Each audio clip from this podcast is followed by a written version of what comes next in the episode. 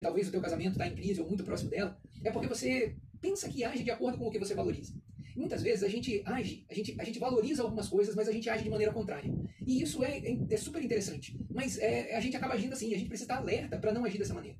E muitas vezes a gente acha que está fazendo a coisa certa, o que deve fazer, mas na verdade a gente está fazendo tudo de jogar para ganhar, né? se você já é atleta ou já viu, acompanhou atividades esportivas, existe dois tipos de, de, de time. Existe o time que joga para ganhar e existe o time que joga para não perder. Existem os dois tipos de comportamento. E às vezes no relacionamento, a gente não joga para ganhar, a gente joga para não perder. Ao invés da gente se comprometer, ser vulnerável e, e, fazer o que tem que ser feito, a gente fica na defensiva, tentando não ser o culpado de alguma coisa, ao invés de tentar fazer algo para o casamento ser melhor. Sabe? Então, é, ao invés de, de ganhar, a gente joga para não perder. E o que você respeita, sabe? É uma questão de, de, de valorizar, é uma coisa de conexão com o respeito. Aquilo que você respeita, aquilo que você valoriza, você atrai.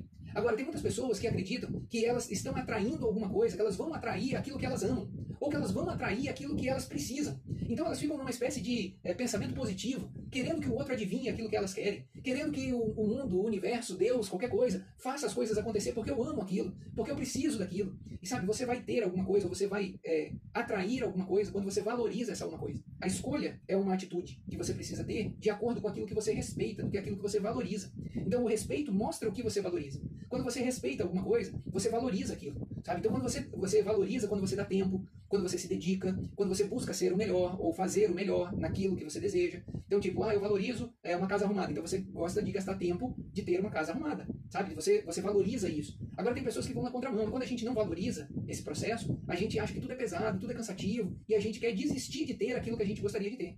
Por exemplo, tem um casamento nível A, tem um casamento de sucesso, tem um casamento extraordinário, tem um casamento maravilhoso. Não acontece da noite pro dia. Não mágica, não um conto, um conto de, de historinha que vem um beijo e aí vem o narrador e diz e eles se casaram e viveram felizes para sempre.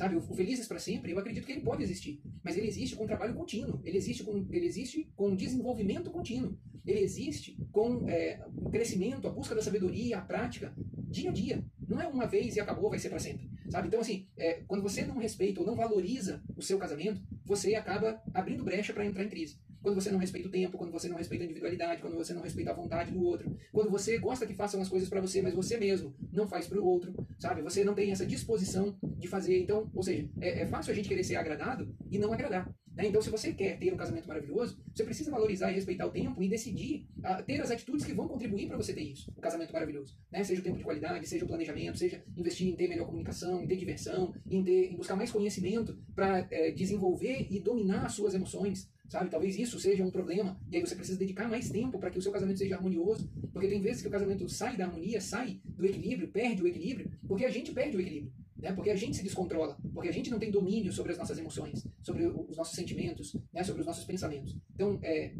respeitar é você saber o que você precisa fazer e fazer.